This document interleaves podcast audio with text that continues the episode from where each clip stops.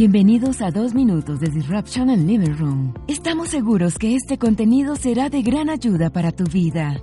Para más información acerca de nuestros programas de educación financiera, visítanos en www.livingroomint.org. Hace 12.000 años, la humanidad descubrió cómo cultivar semillas dando inicio a la agricultura.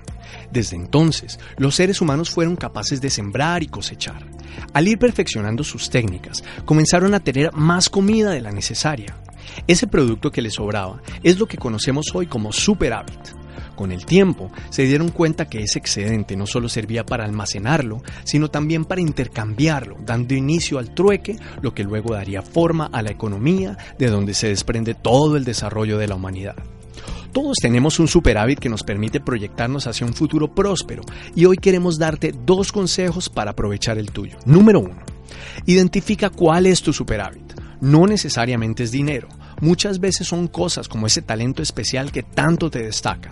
Descubre qué es lo que te sobra y escribe el valor que puede representar en un futuro cercano. Ofrecer clases particulares, subir videos referentes a los que haces, escribir blogs, son algunas de las muchas alternativas que te permiten tener ingresos adicionales. Consejo número 2.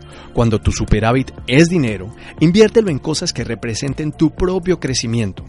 Tenemos la tendencia a pensar que cuando es poco se puede gastar en cualquier cosa.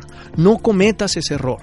No importa la cifra que te sobre, siempre puedes invertir en desarrollar tus propios talentos. Cosas simples como crear tu propia página web, comprar una aplicación que mejore la calidad de tu servicio, pagar una clase online con un tutor especial, son actividades de bajo costo y que representan un gran valor para tu vida. Por último, deja de mirar donde hay escasez y descubre esas áreas donde tienes abundancia.